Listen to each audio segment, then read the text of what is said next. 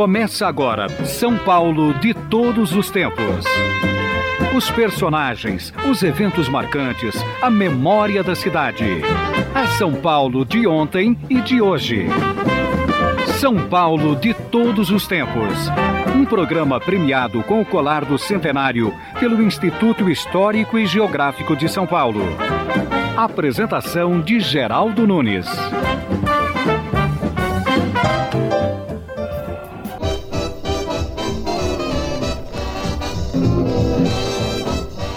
Nos tempos em que a orquestra de Glenn Miller era sucesso, o rádio também brilhava. Em ondas longas, como se dizia, ou em ondas curtas, mobilizava multidões e fazia cabeças. Assim, o rádio servia de instrumento de guerra, divulgando ideologias e ideais para o mundo, especialmente com programas na linguagem de origem do ouvinte em ondas curtas. Ouvir rádio virou assunto até para cronistas de guerra. Na Guerra do Vietnã, captava-se a rádio de Hanoi para se ouvir a versão da guerra pelo lado dos vietnamitas. Até mesmo na Guerra das Malvinas, no início dos anos 80, usou-se o rádio para o envio de mensagens.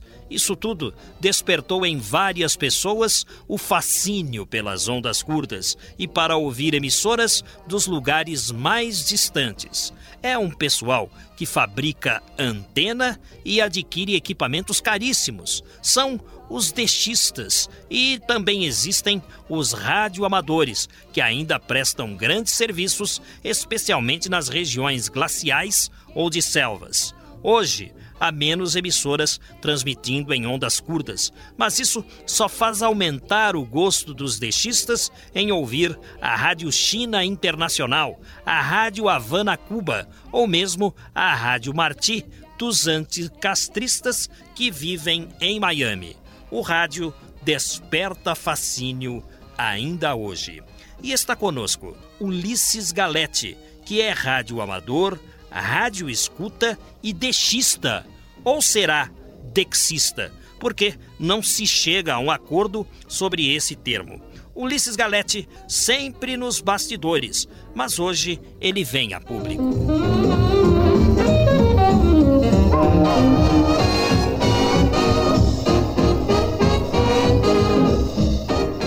Olá, Ulisses Galete, como vai? Tudo bem, Geraldo Nunes. É um prazer recebê-lo aqui. Eu quero agradecer a você por todas as colaborações que você encaminha ao programa. Você uma vez mandou para nós uma gravação da transmissão da corrida de São Silvestre de 1980. Mandou para nós também gravações de vários programas da PRK30 que ia ao ar na Rádio Nacional do Rio de Janeiro, dos anos 40 e 50. Enfim, você colabora conosco já há bastante tempo. Por isso eu quero, já de início, agradecer a você Ulisses Galete, por todo esse trabalho. E gostaria também de perguntar a você o seguinte: como é a vida de um deixista? O que faz o deixista? E dá para ganhar dinheiro com isso? Não. Já digo, não, não dá para ganhar dinheiro. O deixista é, é, um hobby, né? O dexismo é um hobby. Então, é, é um derivativo. Eu, de profissão, eu sou contador, tenho um escritório de contabilidade, auditoria e consultoria, e como um derivativo, por causa do estresse do dia a dia, eu encontrei eh, esse derivativo que é a prática da, do dexismo e do radioamadorismo. É, é dexismo ou é deixismo? Porque uma vez é, eu falei é, é. dexista e um sujeito me corrigiu. Não, normalmente se usa essa palavra dexista. É, porque do inglês DX. DX, isso é escuta do desconhecido, né? Essa palavra origina disso. E por que essa sigla aqui, DX? Então, é, a escuta do desconhecido, ela iniciou-se assim, no início das transmissões de rádio, então os ouvintes procuravam ouvir uh, coisas desconhecidas e de longa distância. E, e daí se uh, derivou essa palavra dexismo. Existe o rádio escuta e o dexista. O rádio escuta se dedica à escuta, simplesmente à escuta do rádio, escuta de emissoras internacionais e nacionais.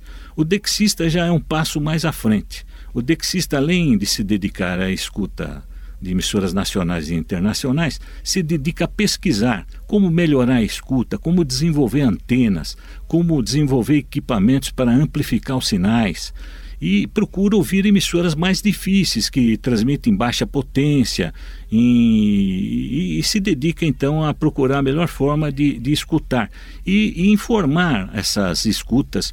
Existe aqui no Brasil o DX Clube do Brasil, ele tem uma lista de rádio escutas. E nesta lista, todos os radioescutas e dexistas informam o que eles têm ouvido ultimamente, as frequências, horários, condições de recepção. Essa lista já conta com aproximadamente mil filiados. Então existe ainda muita gente que gosta desta prática, que é, é, muito interessante, dá muita cultura. Nós ficamos conhecendo detalhes de uma série de países e tudo mais. Radioamadorismo é diferente, então, do dexista, porque pelo aparelho de radioamador você fala. Fala, isso E mesmo. o, o dexista só ouve. Só ouve isso, o dexista só ouve. Inclusive tem uma definição muito interessante de radioamador que eu anotei o radioamador é a pessoa que utiliza as ondas de rádio por interesse pessoal, em experiências em comunicações de âmbito mundial com outras pessoas de interesses similares, sem finalidades lucrativas. Então, este é o radioamador. E eu eh, confesso que iniciei no rádio desde muito novo. Meu pai era radioamador na década de 1940, logo depois da guerra ele comprou uns equipamentos sobra de guerra, uns receptores usados em tanques de guerra que eram vendidos naquela época. E depois, com outros colegas radioamadores, montavam equipamentos de transmissão. E eu, nessa época, com sete anos, acompanhava ele do CHAC, fazendo chamado geral. O radioamador chama, uh, tem esse nome chamada geral, quando ele vai na frequência e solicita quem está ouvindo a contestação, a pessoa que responde, eles chamam de contestação. Então vem colegas radioamadores de Minas, do Rio, eh, de outros estados e até de outros países, dependendo do horário e da frequência. E aí eles formam uma rodada que chama. Então os radioamadores anotam direitinho os prefixos e as localidades e vão girando, e cada um comentando sobre sua cidade, temperatura, tempo, equipamento. Esse é um dos pontos do radioamador. E também eu lembro daquela época, com meu pai, o telefone no Brasil era muito difícil, as ligações, mesmo para outros estados, eram muito demoradas. Então o radioamador era, era importante nessa época, porque é, muitas vezes havia pedidos de remédios de outros estados Muitas vezes tínhamos que procurar localizar pessoas, muitas vezes dar notícias, até notícias tristes de falecimento. Eu lembro, eu ia com meu pai, naquela época ele não tinha carro, nós pegávamos o ônibus ou bonde e íamos em determinado bairro e lá, infelizmente, dar informações, muitas vezes alegres, muitas vezes tristes. Então esse era o papel do radioamador na década de 40, 50. E hoje? Bom, hoje ainda o radioamador é importante principalmente nos Estados Unidos, lá ele auxilia muito uh, nos primeiros socorros. E aqui no Brasil também, quando há problema de enchente ou algum fato qualquer. O radioamador é útil, então, nas localidades mais distantes? Mais, é, atualmente mais distantes. Mais distantes. Aqui do, do, Brasil, do Brasil, e de outros países de também. outros países também. Vocês mantêm contato hoje é, entre radioamadores com quais países? Bom, praticamente pode-se falar com o mundo todo, depende do horário e da frequência. É, e o que se conversa hoje? Geralmente o radioamador trata sobre equipamentos, antenas e comenta-se sobre as localidades, né? Sobre dependendo da cidade. Outro dia estava falando com um colega da, de Portugal, de Porto. Ele reportou sobre a cidade e tal. O radioamador, cada um comenta sobre sua localidade, sobre seus equipamentos e as técnicas que eles estão desenvolvendo para melhorar a recepção e transmissão. Agora, vocês já têm, assim, ciência de que essa atividade é uma atividade com dias contados? Interessante. A gente nota que houve, por exemplo, eu lembro de 1980, 1970, o rádio internacional, as transmissões eram muito maior escala. Praticamente quase todas essas emissoras transmitiam em português e foram isso foram reduzindo. Mas sempre haverá, sempre haverá o rádio, sempre haverá, eh, eu tenho a impressão que o rádio escuta e o dexista, sempre ele encontrará um meio. Por exemplo, hoje uh, o rádio escuta e o dexista está desenvolvendo escuta em onda média. Antigamente eram ondas curtas, agora, como as ondas curtas estão diminuindo, nós estamos desenvolvendo em ondas médias. Existem antenas pequenas com amplificação você coloca o rádio, uma antena num prato giratório, na mesma frequência você gira, você ouve três ou quatro cidades. E é gostoso você ouvir uma emissora do interior, peculiar, contando lá as suas novidades, os seus anúncios próprios e tal. É um outro mundo. Então o rádio escuta sempre terá campo. Eu, por exemplo, gosto muito de ouvir a banda tropical. Por quê? Porque a gente ouve emissora do Peru, da Bolívia, da Venezuela, com transmissões locais. Então o dia a dia de lá e tal. E o rádio escuta é amplo, ele pode ouvir num cantinho ali com rádio, um fone de ouvido, ele ouve um navio atracando num porto, ele ouve um avião se aproximando. Quer dizer, é, é grande, é grande a. Você ouve e não interfere. Não interfere, não, porque o rádio amador tem frequências específicas onde ele pode transmitir e receber. O rádio escuta pode ouvir a banda toda. Agora existe uma ética, tudo aquilo que o rádio escuta ouvir, ele não pode comentar nem se beneficiar do fato. É interessante, e já me disseram o seguinte, que no Polo Norte é mais fácil ouvir rádio em AM. Por que será? É perfeito. Eu tenho impressão pela, pela localização e a condição climática. Então lá e com esse tipo de antena que eles usaram e equipamentos foi mais fácil ouvir. E em 1998, Amir Klink realizou uma expedição à Antártida. Ulisses Galete, rádio amador, fez contato com o rádio do Amir Klink, que se encontrava no barco dele. E o jornalista Ari Pereira Júnior pôde fazer algumas perguntas para Amir Klink. Vamos ouvir esta reportagem especial de 1998, onde você terá a oportunidade de ouvir, primeiro, Ulisses Galete fazendo contato com o navegador solitário Amir Klink e, posteriormente, sua pergunta. Ok, o Amir, então, hoje 27 de 11 de 98, é, você citaria o horário e a posição, Amir, câmbio? Ok, a minha hora local agora é 1 hora e 7 minutos, é, vou comer mais um fuso amanhã, e a posição nesse instante, a hora do Brasil é 27, é 5401 latitude sul 5401.0 e 13 graus 23 minutos do ponto 8, longitude oeste, percebe? Faça a palavra então ao Arne Pereira Junto. Eu gostaria que você falasse é, como é que foi o dia, as dificuldades que você teve, o próprio Ulisses me disse que ontem parece que chegou a, a congelar o, a parte de, de baixo do, do, da embarcação. Eu queria que você narrasse um pouco aí como é que está sendo é, essa dificuldade que você está enfrentando aí com gelo, baixas temperaturas, mar grosso, etc. Por favor. Terceiro dia de mau tempo consecutivo, as ondas vai falar de coisas que foram espetaculares, e que nós totalmente é um espetáculo bem bonito de se ver. Mas é, é preciso administrar muito a, a, os nervos aqui para não ficar, senão a gente fica louco. É, o mato anda muito rápido, nesse momento está andando 9 a 10 nós, e agora se acalmou o vento um pouco. Está andando a essa velocidade, principalmente na descida dessa zona. Que equipamento você usou naquela oportunidade para fazer esse contato com o Amir Klink? É, na época que o Amir Klink fez a viagem de circunnavegação, nós dávamos um apoio para ele pelo rádio, pelo rádio amador, pela frequência de rádio amador. Ele é rádio amador, transmitia e nós recebíamos em dias e horas pré-determinadas. E resolvemos colaborar fornecendo gravações dos QSOs. O que, que é QSO? Vamos, os comunicados entre o rádio amador e ele, nós chamamos de QSO.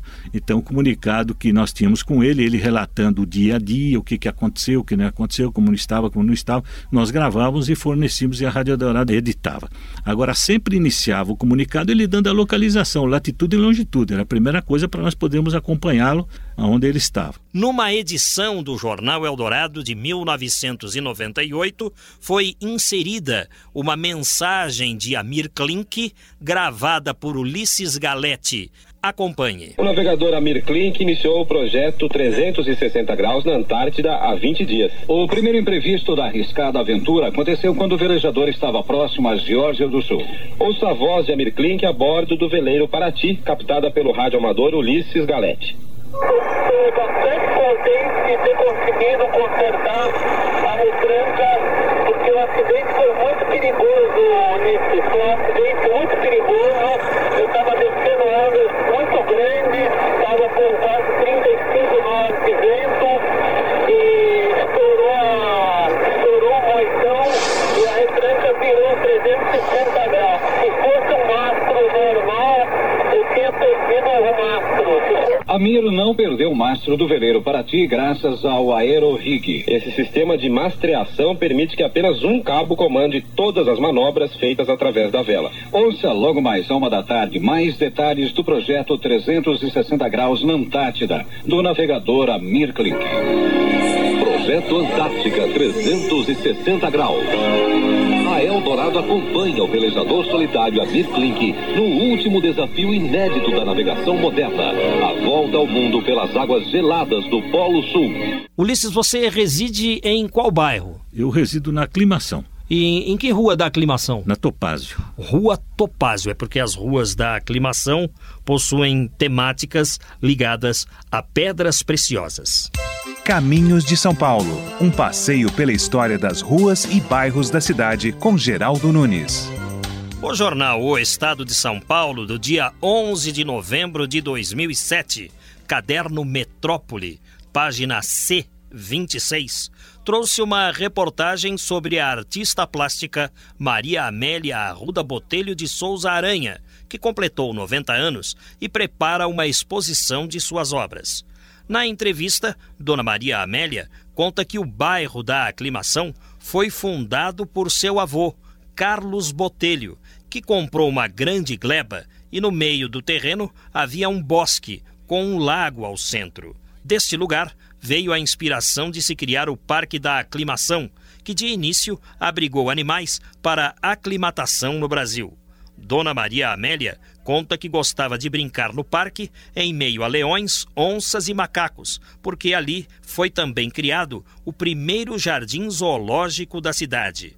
As ruas da aclimação, entretanto, não foram denominadas pela prefeitura, esclarece Dona Maria Amélia, mas sim pelo pai dela, que tinha fascínio por pedras preciosas como turmalinas, diamantes e topázios. A prefeitura só fez efetivar esses nomes de ruas. Rua Topázio, hoje residência do nosso entrevistado Ulisses Galete.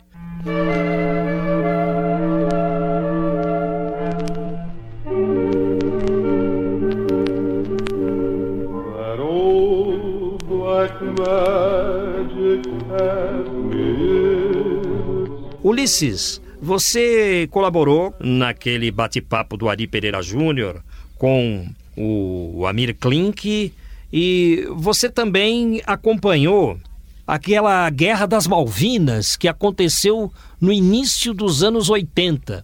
O que, que você captou na oportunidade? Nós tínhamos, conhecíamos o professor Roberto Wattemeyer, que era um grande dexista brasileiro. Nós tínhamos uma convivência muito grande com ele. E ele acompanhou, desde o início da guerra, ele já escutava a rádio Stanley, que tinha na Ilha das Malvinas. Ele pressentiu que deveria haver um ataque eh, argentino pelas transmissões da rádio, ele já sentiu isso. Ele ficou a noite inteira ouvindo essa rádio e passou para nós as frequências. Então ele acompanhou perfeitamente a, a rádio Stanley, informando que ela estava sendo invadida. Naquela época, a Inglaterra criou uma emissora chamada Atlântico del Sul. Era uma emissora que transmitia em espanhol para os argentinos. E interessante, ela iniciava a transmissão sempre dizendo que no final, no final ia dar a lista dos soldados argentinos que foram presos, ou que estavam de posse deles lá. Então, para prender a atenção. E ela então fazia a transmissão dirigida a, a todos os soldados e, e povo argentino. Essa era uma rádio malvina. Você também já fez escutas de rádios cubanas, existe aquela rádio Havana, Cuba, É, é. que faz propaganda do governo de Fidel Castro para o mundo todo. E também tem a rádio Marti, que é a rádio dos inimigos do Fidel Castro. Perfeito. Aí é, é, tem a rádio Havana Cuba, que transmite o propaganda do regime cubano e tem a Rádio Martí, que também pode ser ouvida aqui no Brasil, que transmite dirigindo a Cuba. É, é direto de Miami. Direto de Miami. E tem um fato interessante, que na década de 80 eu estava varrendo as ondas curtas e eu vi uma transmissão em espanhol, eles estavam pregando Uh, inclusive a, a, o assassinato lá do presidente. Era uma transmissão bastante forte. Eu liguei para a Rádio Eldorado, falei com o serviço de rádio escuta. Falei, olha, tem um, uma emissão em espanhol, assim, assim, assim. Eu subi mais tarde, acompanhei pelo jornal e pela rádio, eles descobriram um grupo anticastrista localizado em Miami que estava com essa transmissão dirigida a Cuba. Ou seja, os cubanos ainda acreditam na propaganda pelo rádio em ondas curtas? É, eles transmitem, não é tão intensa como antigamente, mas é, tem a... São mais os países da cortina de ferro, porque existe a Rádio China também. Também, mas todos eles agora, atualmente, não, não, não é como na época da Guerra Fria, onde eles preconizavam muito o regime e a parte política. Mas é até interessante para se conhecer, ouvir esses países todos, né? Ao mesmo tempo, a Voz da América encerrou suas transmissões em ondas curtas e a BBC também. Também em português não tem mais, só em espanhol. Nós aqui no Brasil podemos ouvir tanto o som da rádio Havana Cuba em ondas curtas, quanto o som da rádio Marti também em ondas curtas. Mas é claro que durante a programação, música latino-americana também é executada. E o Ulisses Galete teve a sorte de gravar um programa especial da Rádio Marti que falava de um compositor brasileiro, Roberto Carlos.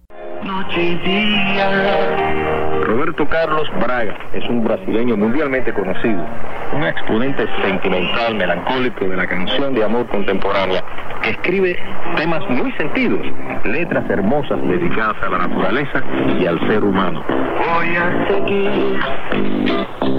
Una luz en voy a oír una voz que me llama, voy a subir. Lamenta estar aún cerca de y rezar. Com relação aos assuntos do Oriente Médio, existem emissoras que transmitem? Porque eu lembro que na época da Guerra do Vietnã e mesmo na, na época dos conflitos ali, aquela Guerra dos Sete Dias, em 67, a, rádio do Cairo transmitia informações sobre o conflito que era captada. Essa rádio do Cairo ainda é sintonizada? Dá para sintonizar, dá para sintonizar aqui no Brasil. Na Guerra do Vietnã, a rádio de Hanoi. Isso, todas elas. É normalmente quando existe algum conflito, o, o rádio escuta procura identificar qual é a emissora local, a frequência e tal, e, e vai à busca de sintonia para ter notícias praticamente imediatas. Né? É Ulisses Galete falando conosco, ele que é deixista, que é rádio escuta, e eu quero lembrar o seguinte, viu, Ulisses, que você não é o primeiro a participar do programa São Paulo de todos os tempos sobre esse tema. Também já recebemos aqui o Cassiano Macedo e o José Moura, que trataram do mesmo assunto, e o primeiro entrevistado, ao passar pelo crivo do programa, foi Paulo Fernando Cassebe. Vamos agora a um intervalo. Estamos apresentando São Paulo de todos os tempos. Os personagens e eventos de São Paulo de ontem e de hoje. Amadores do rádio emissão, vanguardeiros da terra e do ar. Somos todos amigos e irmãos, inclusive os que habitam além mar. Estamos ouvindo o hino do Rádio Amador Gravação gentilmente cedida pelo Ulisses Galete. Quem é um grande compositor de hinos é o nosso querido Adolfino Rosário da Cruz, jornalista que foi nosso colega anos atrás na editoria de rádio do Palácio dos Bandeirantes. Estamos recebendo Ulisses Galete aqui no programa porque ele é rádio amador, ele é também deixista, rádio escuta e amante do rádio. De fundo musical, o hino do rádio amador. Desfaldai a bandeira do porvir, com a toda ela unida, ao bem comum irei a sua paixão pelo rádio começou aos sete anos. Isso. Vendo o seu pai Isso. operar um equipamento de rádio amador. Ele não deixava você mexer, né? É, é, só uma vez ele viajou, foi até interessante. Eu tinha acho que uns 10, 12 anos. Ele foi para uma cidade do interior, foi para Uberaba. E eu ia na casa de um rádio amador de lá e marcamos dia e hora. E eu, então, pela primeira vez, liguei o equipamento e fiz um comunicado com ele lá eu até mencionava o prefixo dele, PY2BBH filho. Ele era BBH e eu falei PY2BBH filho. Eu acho que já estou perdoado aí por esse. Na esse época fato. ele ficou bravo? Não, já, já tínhamos combinado esse, esse contato. Quantos anos você tinha quando você fez esse contato? Esse primeiro era, era novo, eu devia ter uns 11 anos, mais ou menos. Ou seja, a paixão nasceu com o seu pai, e aos sete anos você teve vontade de mexer, mas o seu pai não deixou. É, aí quando você pensou assim, quando eu crescer eu vou mexer é, em rádio, é mais ou menos é, aí isso. foi por aí. Aí vim sempre acompanhando ele. Naquela época os equipamentos de recepção dele davam para escutar a Nacional do Rio, era lá muito ouvida as transmissões. Então viemos sempre acompanhando.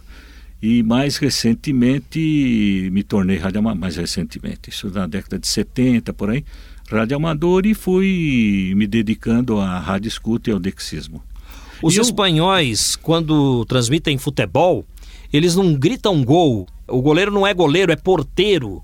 É, é, existe essa diferença. A mesma coisa em Portugal, né? Quando a gente ouve uma partida, a rádio difusão portuguesa, ela transmite futebol. Aos fins de semana dá, nos fins de semana dá para ser ouvidas as partidas de lá. E Ulisses Galete separou para nós a narração de um jogo entre o Naval e o União de Leiria. O resultado dessa partida foi 1 a 0 para o Naval. O jogo aconteceu na semana passada. Ulisses mandou a gravação para nós. Ulisses Galete, é interessante que ouviremos nessa gravação o, narrador explicando que o auxiliar está com a bandeirola, ou seja, é o bandeirinha. Só que ele diz o auxiliar com a bandeirola. E depois ele discorre um longo comentário e fala das dificuldades do Leiria em chegar à meta adversária. Vamos ouvir. Auxiliar com bandeirola levantada, livre para a equipa do Leiria. Uma grande qualidade em Fátima. Grande qualidade em Fátima para vencer a equipa da casa com lance em profundidade de Pedro Duarte, guarda-redes do Esportivo Fátima, a lançar o velocíssimo Marinho, que fugiu à ofensiva contrária e depois, quando vinha a caminhar para trás novamente para tentar arranjar ângulo para o remate, foi empurrado pelas costas pelo defensor do Desportivo das Aves, estacou-se na grande área. O árbitro da partida não foi. Eh, o Miguel de pronto não assinalou a gratuidade, mas correspondente à sinalética do seu árbitro assistente, depois assinalou então a grande qualidade cometida sobre Marinho, penalti que Carlos Saleiro vai tentar cobrar. Difícil, hein? O português lusitano é bem difícil em relação ao português que pronunciamos hoje aqui no Brasil. Por isso, é difícil entender tudo o que foi falado, até porque há também dificuldades na transmissão, visto que foi uma captação de rádio em ondas curtas. Ulisses Galete, que é deixista, rádio escuta e rádio amador, está conosco aqui no programa São Paulo de todos os tempos. Ulisses, você tem também uma grande paixão pelo programa humorístico PRK30, apresentado no rádio do passado, em especial nas rádios Mairink Veiga e Nacional do Rio de Janeiro. Isso me recorda da minha infância. A família se reunia ao redor do rádio para escutar esse programa, que era um programa muito ouvido na década de 50, 60, por causa do humor simples dele e ingênuo muitas vezes, mas muito interessante. Eu acompanhava e, e, sempre desejei conseguir uma cópia desses programas e acabei conseguindo e, e de vez em quando eu rememoro, ouvindo, eu devo ter praticamente uns 15 programas inteiros uh, da PRK30. Então descreva para o ouvinte é, o que é PRK30? É uma rádio pirata? Isso não. A PRK30 é o seguinte: o Lauro Borges e Castro Barbosa eles idealizavam, eles uh, simulavam a transmissão de uma rádio normal e eles aproveitavam tudo que estava acontecendo no momento e satirizavam. Tem um fato interessante que eu inclusive gravei e expliquei que existia naquela época um programa chamado A Hora da Ginástica. Então ia de manhã, seis horas da manhã, uh, era irradiado esse programa e era distribuído também uns panfletos com os exercícios para serem feitos e tal. E a PRK-30 então satirizou. Foi até muito interessante. Tem uma gravação que ele fornece dele satirizando esse programa. Então eu gravei o programa original, que era a Hora da Ginástica, e a sátira que eles fizeram.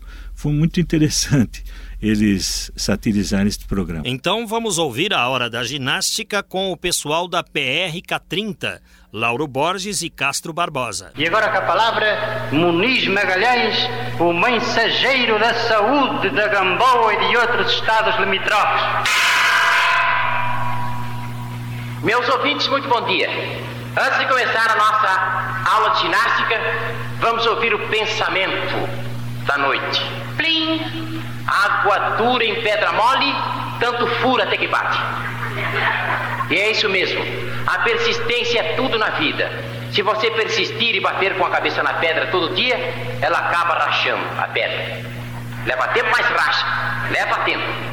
Agora, meninos, meninas, senhoritas, rapazes, velhos, velhas, macóbrios e macóbrias. Todos opostos. Vamos trabalhar. Nós precisamos eugenizar a raça. Portanto, Eugênios e Eugênias de todo o Brasil, atenção! Vamos começar a nossa aula pelo exercício número 2 milhões 0.023. Veja a gravura na página 09. Prestem bem atenção à minha posição aí no mapa. Muito bem. Encostem agora, passando por cima da cabeça, as costas da mão direita no calcanhar do pé esquerdo. Isso, assim, é muito fácil. Assim, faça a força que vai. Vamos ver agora o contrário. Encoste o calcanhar do pé direito na palma do cotovelo esquerdo. Isso, isso. Vejam como eu faço na gravura. A senhora aí, abra bem os braços. Todos firmes, assim. Vamos ver agora num pé só, vamos marcar passo, num pé só. Um, dois, um, dois, um, dois, zero, três, com toda elegância, assim, assim. Que beleza, muito bem, alto! Vamos respirar bem forte agora. Assim, assim. Você aí de calção de filó cor-de-rosa. Não respire de boca aberta. Respire só pelo nariz. O ar deve entrar pelo nariz, só pelo nariz, e pode ser pela boca, pelo ouvido, pelo nariz. Por todos os buraquinhos do corpo. Atenção! Antes de encerrar esta aula, eu quero lembrar mais uma vez que o Brasil precisa de homens fortes como nós. Respirar, não me deixe aí.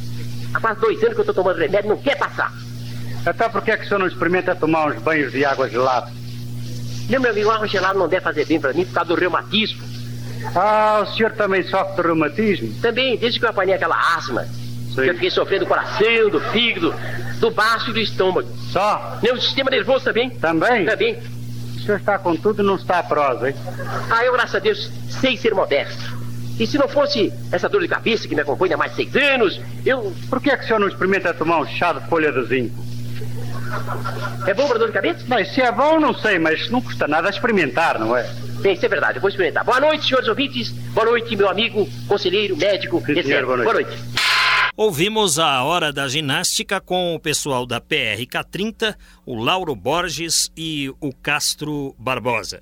Para sintonizar as emissoras de rádio em ondas curtas, é preciso entrar madrugada adentro, porque na madrugada a recepção dessas rádios do exterior fica mais fácil é, é, mais fácil porque não a, a, presença da luz do sol. A luz do sol atrapalha um pouco os raios infravermelhos, atrapalha um pouco as ondas sonoras. Então é mais fácil ouvir de madrugada. As esposas não gostam muito deste hobby, né, Ulisses? É, aí o que precisa é, é ser o tempo bem administrado. É, a gente, isso, todo rádio escuta, todo rádio amador tem que tomar cuidado para dosar o tempo. Então, tem o tempo da família, tem o tempo da esposa e tem o tempo do hobby. Sabendo administrar esse tempo, a gente consegue, não que ela adore o rádio, mas pelo menos vivemos em paz. E existem mulheres deixistas? Existem, existem, existem, existem. É, há muito tempo atrás eu conhecia uma a esposa do Raimundo Leonardo Bezerra, que era um grande dexista, que iniciou os programas da Rádio Aparecida. Foi ele que iniciou o programa Encontro DX e agora é feito pelo Cassiano e pelo Moura. Então, Cassiano a, Macedo. Isso, a esposa dele era uma dexista também, colaborava e tudo. E rádio amador existe também, hein? Existe a Dona América, é uma rádio amadora no Paraná, que ela ajuda os navegadores. Ela ajudava o Amerclink. Ela ajuda não só o Amerclink, ela ajudava, mas também outros navegadores em barcos à vela. Ela é uma rádio amadora que ajuda eles, faz as comunicações, ligações telefônicas, porque o rádio amador ligaria, liga para ela, ela recebe via telefone, completa as ligações e, e dá um apoio. Então é um hobby que pode por exemplo, não ser apenas dos homens, mas também das mulheres. Também das Tudo mulheres. vai do interesse delas. Tudo vai. É, e eu acho eu, que eu procuro é incentivar e esclarecer, porque muitas pessoas não conhecem o que é o rádio escuta, o dexista e o rádio amador, e podem, de repente, descobrir aí um hobby novo e passar a praticá-lo, porque você faz em casa, um dia de chuva, um dia frio, você ali sentado ouvindo, pode e, e percorrendo o mundo. E, e você divulgou também é, o programa São Paulo de todos os tempos, né? Entre os, os amantes aí e, da rádio escuta. Isso, perfeito, perfeito. Nós temos essa lista dos rádio escutas e nós divulgamos os diversos horários que tem o programa. E está sendo muito ouvido e sempre eu recebo e-mails ah, comentando e elogiando o seu programa, Rogério. Ulisses Galete, e a internet, em que ponto ela ajuda vocês e em que ponto ela atrapalha? Bom, a internet é, ajuda, chega a ajudar o Rádio Escuta. Haja visto a lista do Rádio Escuta, que é uma lista onde todos eles informam uh, suas experiências, suas escutas e também a gente entra em contato com todas as emissoras para se uh, atualizarmos quanto à programação, o horário e tem um site que é www.amantesdoradio.com.br, dedicado aos rádio escuta, onde eles ele tem uma página onde ele é, coloca todos os programas dedicados aos rádio escutas da semana anterior. Então, quem porventura não conseguiu ouvir e pretende, entra nesse site e consegue escutar o programa. Ulisses, eu quero agradecer a você e deixar espaço aberto para as informações que forem necessárias. Vou passar aqui três sites que se dedicam à rádio escuta e ao dexismo. Um deles é o DX Clube do Brasil, que é www.ondascurtas.com. Repetindo, www.ondascurtas.com. O site dos amantes do rádio, que é www.amantesdoradio.com.br. Repetindo, www www.amantesdoradio.com.br e o site do Célio Romais, que tem também atualizadas informações sobre as ondas curtas. É www.romais.jor.br. Repetindo, www.romais.jor.br. Ulisses Galete. São Paulo de todos os tempos. Momentos e personagens marcantes do dia a dia paulistano. Ela disse-me assim: tenha pena de mim, vai embora. O programa continua e agora estamos ouvindo uma música na voz de Jamelão. E um colega nosso, radialista, Antônio Aguilar, Costumeiramente trocamos informações e recentemente o Antônio Aguilar me presenteou com a gravação de uma entrevista que ele fez em 1993 para a Rádio Clube de Santos com o cantor Jamelão. Para quem não sabe, Jamelão é o apelido de José Bispo Clementino dos Santos, nascido no Rio de Janeiro em 12 de maio de 1913 um dos melhores cantores de sambas, canção e sambas de enredo que a música popular brasileira já teve.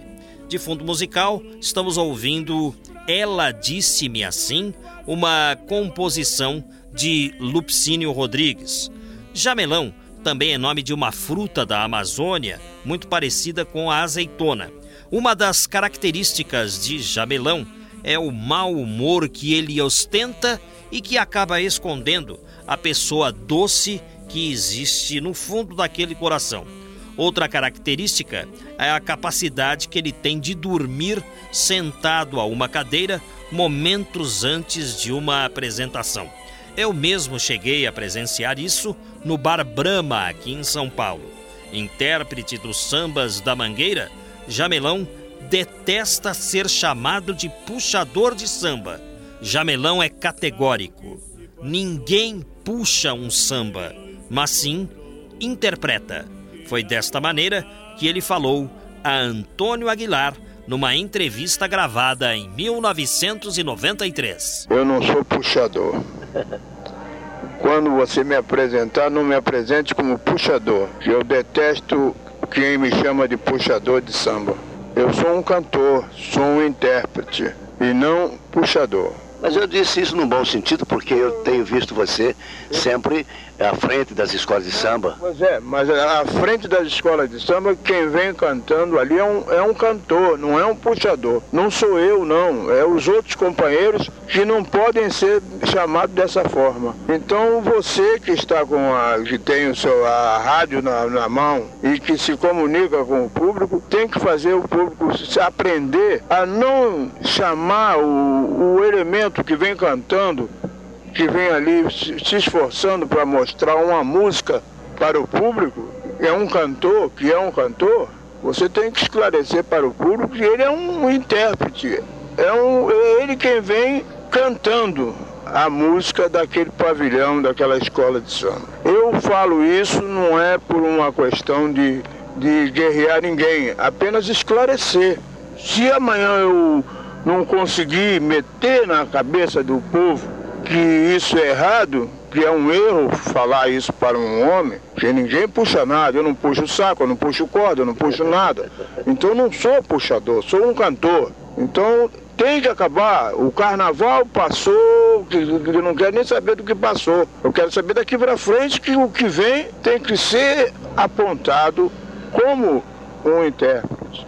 Quantos LPs, Jamelão, já gravados? Eu não tenho conta, eu não é, faço estatística de, Bom, de mas... nada, eu não enumero nada, não tenho. Para mim isso é indiferente, gravar mais um, menos outro, porque eu não faço conta disso.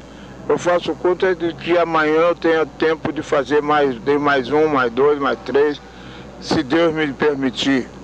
Então, estamos aí, a safra de homens de, da música mesmo, da vida artística brasileira, está sumindo está tá se extinguindo. Então eu não eu não estou nem procurando o que passou. Porque o que é aquele, conforme o Nelson Gonçalves sempre disse, me dê as flores em vida. O carinho, a mão amiga, agora. Porque depois é saudade, depois eu vou ser somente saudade. Isso aí não adianta. Não vai adiantar para mim, que já estou morto, e não vai adiantar para o pessoal meu que vai ficar porque se eles não correr atrás, eles vão ficar, na, vão ficar na, no prejuízo. Então eu, eu me sinto assim, homem para o futuro. Eu, enquanto eu tiver vida, eu estou correndo atrás do futuro. Não estou correndo atrás do passado. Porque se, o, se eu for me lembrar do passado, eu vou chorar. Vou chorar porque eu vou me lembrar das ingratidões que eu já sofri dentro dessa carreira artística, o que eu sofri de ingratidão, eu vou chorar. Então eu não quero me lembrar do que eu passei. Eu quero lembrar do dia de amanhã, que seja um dia de, de sol, um dia de alegria, um dia de glória. Isso é que para mim é importante. Não quero mais nada do que isso. Quero somente ter saúde para poder ver amanhã, o dia amanhecer. A única coisa que eu quero é ter saúde para poder permanecer mais um pouquinho aqui entre as, eh, nesse mundo que nós estamos vivendo. Eu tive músicas como Folha Morta, ela disse-me assim, o exemplo, Torre de Babel, São músicas conhecidíssimas. Eu gostaria que você dissesse sobre o mundo artístico atual, porque você atravessou já gerações. o samba sempre permaneceu. Eu acho que apesar de dos vários modismos de música que tem tido, o samba sempre teve colocado. Uma hora eles querem abafar, outra hora deixam subir. Então, eu acho que o samba é a música brasileira de mais prestígio. Mas acontece que o samba, a gente quando fala em música popular brasileira, estamos falando sempre em samba. E agora a gente tem aí o pagode, né, que é um tipo de samba formado aí, principalmente aqui em São Paulo, o pagode é, é, é uma coisa alucinante. Acho que o pagode é feito em fundo de quintal? É. Lá no Rio era fundo de quintal. Aqui começou como pagode. Entendeu? E aqui a coisa está proliferando, está cada vez maior. Em São Paulo, então, é uma, uma, é uma doença. Muito mais, talvez, do que no Rio. Porque no Rio de Janeiro, atualmente, a garotada está muito ligada com o negócio de funk. É uma música da violência. Porque junta aquela, aquela patota toda de junta as gangues, gangue para lá, gangue para cá, e vão para a festa, chegam na festa, acaba da, quando acabam da festa, saem para brigar. Eu não entendo isso, mas violência. infelizmente é, é, a violência que está imperando dentro do, da coletividade da juventude artística que a gente conhece. Eu quero agradecer a você, Jamilão, por essa entrevista que você nos concede. Eu também lhe agradeço muito e é um prazer vê-lo e também deixar o meu abraço assim a todo o seu público, a todos os ouvintes e quem sabe até de repente. Homenageamos Jamelão. Vamos à luta, ó campeões. Minha saudação aos donos de padarias. A portuguesa de desportos voltou à elite do futebol. Voltarei. Repórter Eduardo Afonso. A Lusa garantiu após cinco anos seu retorno à primeira divisão do futebol brasileiro. O microfone Eldorado ESPN registrou este momento no vestiário da Lusa.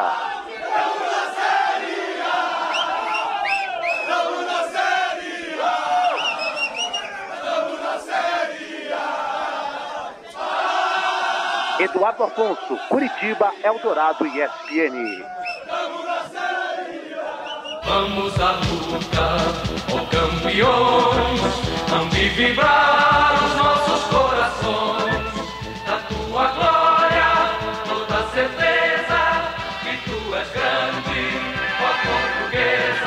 Programa São Paulo de todos os tempos de hoje vai ficando por aqui. E não esqueça o nosso e-mail spaulo.radioaldorado.com.br. Trabalhos técnicos e mixagens de Antônio Silva, o Toninho Cuca. A apresentação é deste amigo que vos fala, Geraldo Nunes. A nossa produtora, Valéria Rambaldi. Sendo assim, até lá!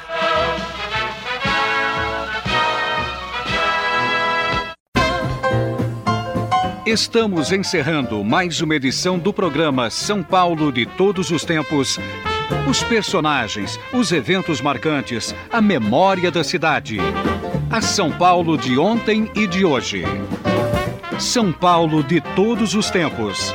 Um programa premiado com o colar do centenário pelo Instituto Histórico e Geográfico de São Paulo.